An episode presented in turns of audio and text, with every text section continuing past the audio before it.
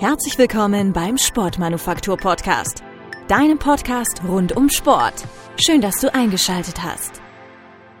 Moin moin und herzlich willkommen zu einer neuen Ausgabe vom Sportmanufaktur Podcast.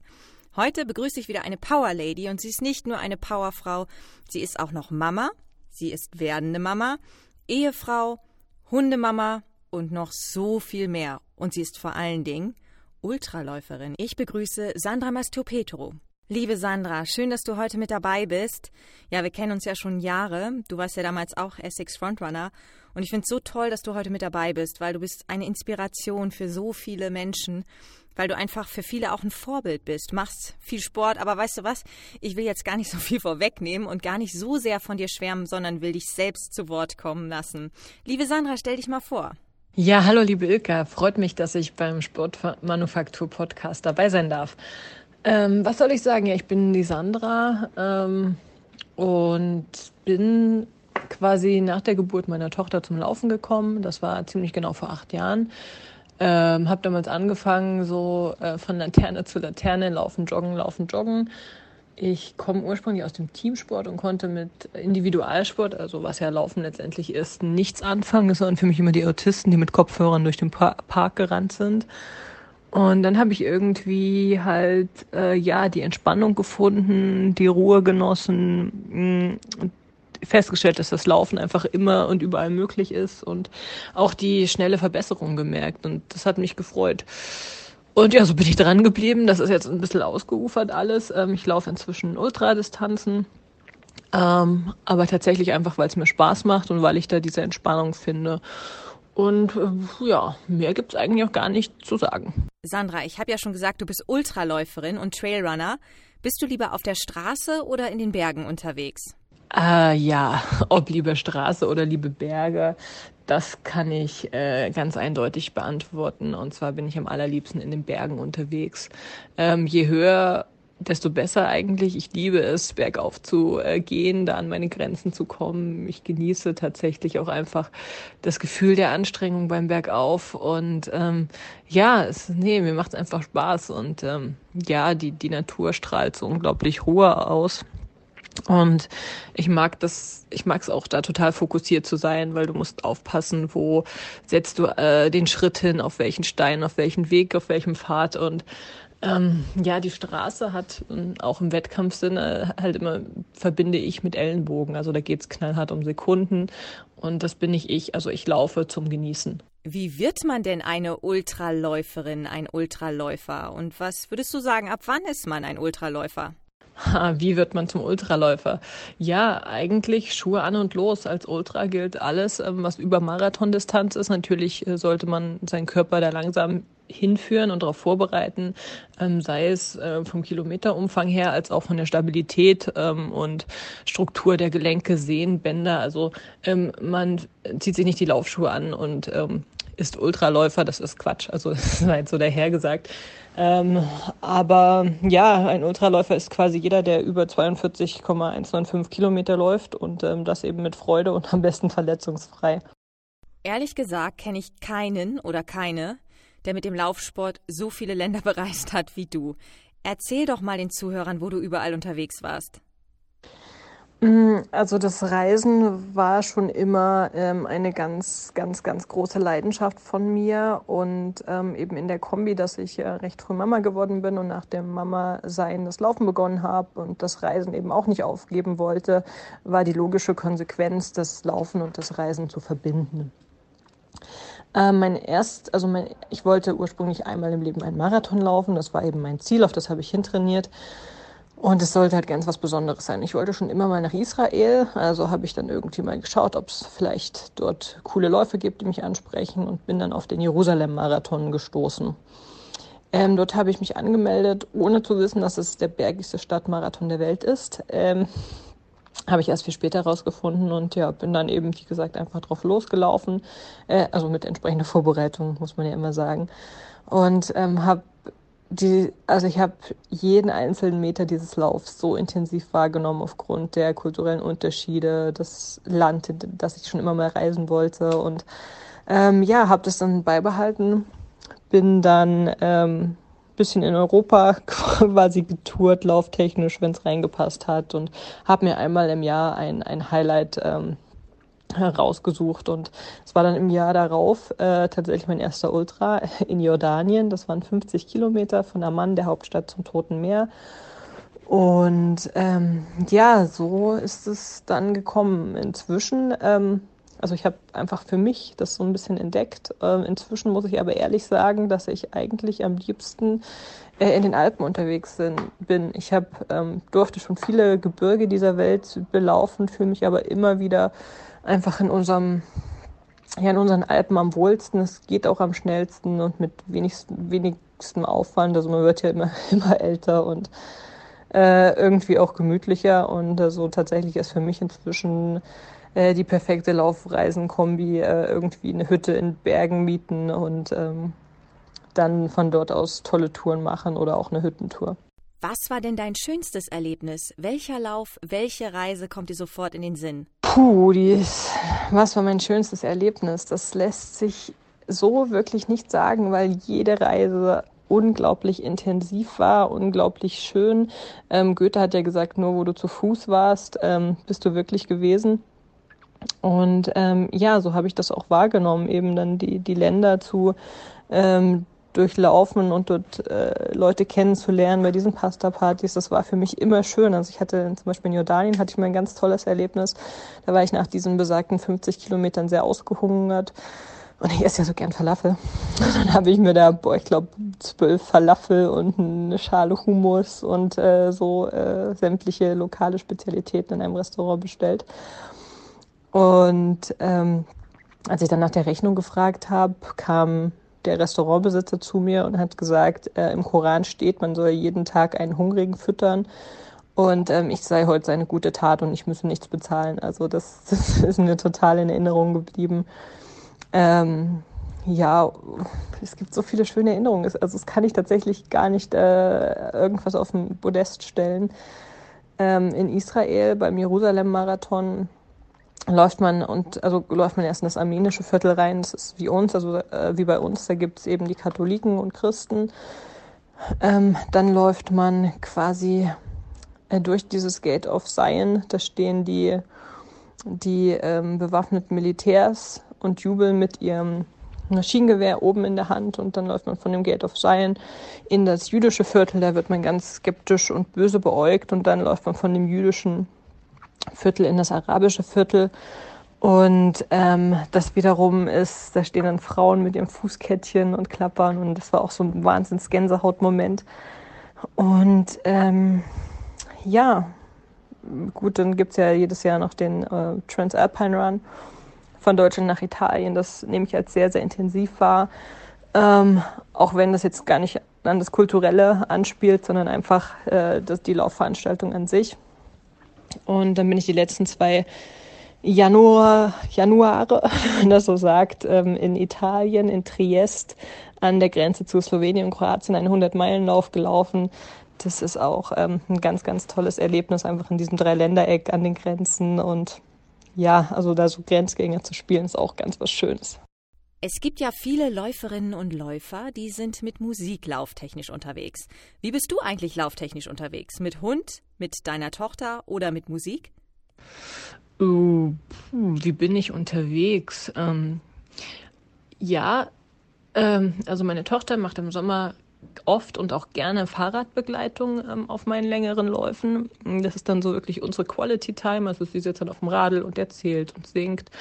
Und ähm, ja, wir reden ganz viel und es ist einfach echt schön, das genieße ich auch. Und ja, wir haben einen Hund, äh, der mag das Laufen allerdings gar nicht, also zumindest äh, nicht das lockere Dauerlaufen. Ähm, der ist total gern mit uns in den Bergen. Aber so Feldwege laufen findet er ganz, ganz schrecklich. Da mag er lieber schnüffeln. Ansonsten ähm, laufe ich gern mit Musik.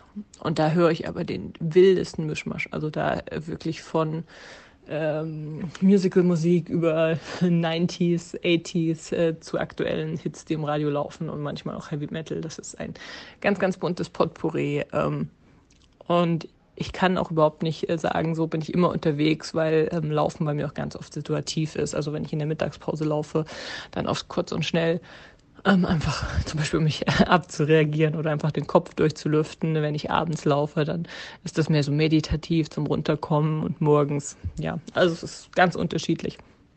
Sandra, ich muss dir erstmal meinen Respekt aussprechen. Ich bewundere dich, wie du Mutter sein kannst und gleichzeitig so ein Riesenlaufpensum Woche für Woche absolvierst. Was ist denn dein Erfolgsrezept? Wie schaffst du das alles? Also ein Ge Erfolgsrezept als solches ähm, gibt es nicht. Ich würde sagen, ähm, das Laufen und Mama sein ähm, steht und fällt viel mit der Unterstützung. Ähm, die habe ich Gott sei Dank ganz, ganz arg zu Hause und dafür bin ich auch sehr dankbar. Ähm, ich kann mir eben gerade, also ich kann auch bei Wettkämpfen mein Handy mal 35 Stunden aushaben ähm, und weiß, dass also meine Tochter gut betreut ist, der Hund gut betreut ist. Also da habe ich einen ganz großen Luxus, ähm, weil meine Tochter einfach einen ganz tollen Papa hat. Und ähm, ja, so kann ich das, glaube ich, einfach stehen lassen. Ähm, ansonsten möchte ich alle Mamas da draußen und äh, auch alle Papas nur motivieren, weil ich finde, ähm, das Laufen hilft mir wirklich, ähm, eine gute Mama zu sein, weil ich einfach unglaublich ausgeglichen bin, dadurch, dass ich diesen äh, ja, Gegenpol im Sport quasi habe. Und an dieser Stelle darf man vielleicht auch schon mal gratulieren. Ich habe es ja eingangs schon verraten. Du wirst erneut Mama. Wie gehst du denn damit im Training um? Hörst du tatsächlich 100 Prozent auf deinen Körper und auf das, was dir Ärzte raten? Manchmal gehen die Meinungen da ja auseinander. Ja, richtig. Vielen Dank. Ich ähm, werde erneut Mama, bin jetzt im fünften Monat schwanger und muss sagen, ich habe da wahnsinnig ähm, viel Glück. Äh, vielleicht spielt da auch ähm, die davor ähm, gewesene körperliche Verfassung eine Rolle, aber ich habe eigentlich so gut wie gar keine Probleme. Ich kann weiterhin aktiv sein, ich gehe laufen. Ich war letzte Woche im Pitztal, war da wandern, hatte äh, kein Problem mit der Höhe. Und ähm, ja, ich äh, höre bei der ganzen Sache tatsächlich zu 100 Prozent auf meinem Körper. Also wenn ich merke, puh, jetzt muss ich mal stehen bleiben und verschnaufen, dann tue ich das auch, dann habe ich da keinen falschen Ehrgeiz.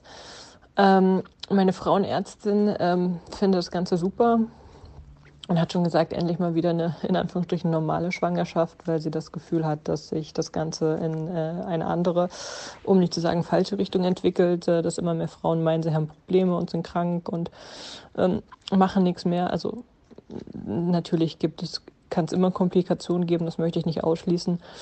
Aber grundsätzlich ist es von der Evolution her ja schon so, dass die Frau sich währenddessen einfach auch bewegen soll und äh, ja, sonst wären sie halt früher verhungert. Ich habe das Gefühl, dass mir Bewegung sehr, sehr gut tut. Ich bin auch damals in der zwölften Woche noch den Salzalpensteig gewandert. Das waren 125 Kilometer. Das war, war ich drei Tage unterwegs und das tat mir wahnsinnig gut. Ähm, ja, wie gesagt, ähm, ich glaube, als Sportler hat man generell ein sehr gutes Körpergefühl und bislang, ähm, ja, hatte ich wie gesagt noch keine Probleme und habe super Werte und ähm, ja, das also kann ich nur allen Frauen ans Herz legen. Warst du eigentlich schon mal verletzt? Und wie gehst du mit dem Thema Verletzungen um?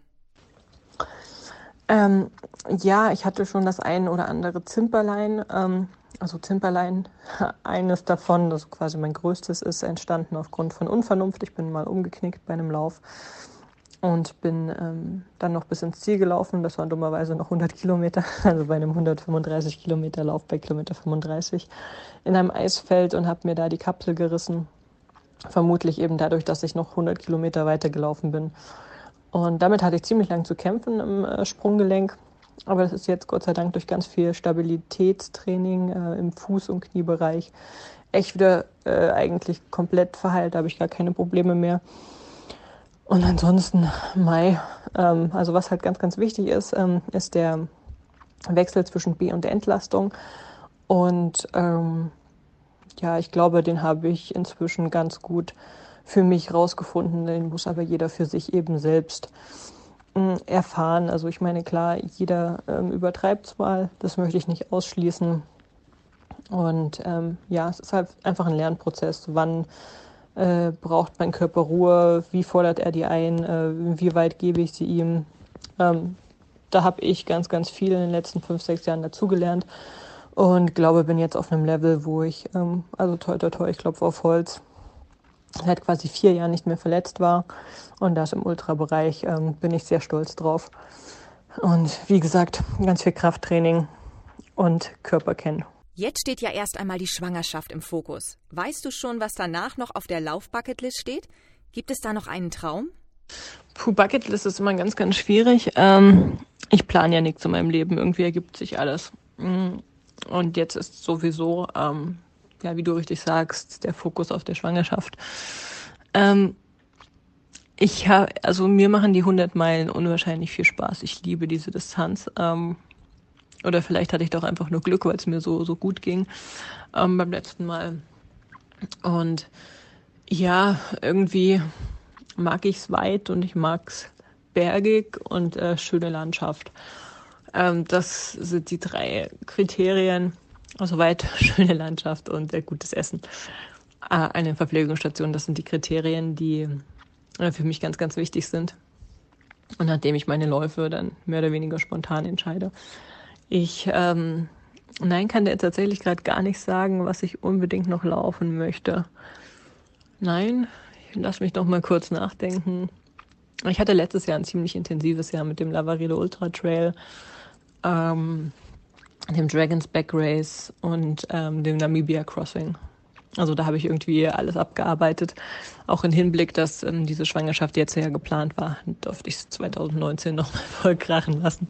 Sandra, du bist Autorin vom Buch Läuferleben und vom Transalpine Run. Wann dürfen wir denn ein drittes Buch erwarten? Kannst du schon was verraten? Ja, vielen, vielen Dank.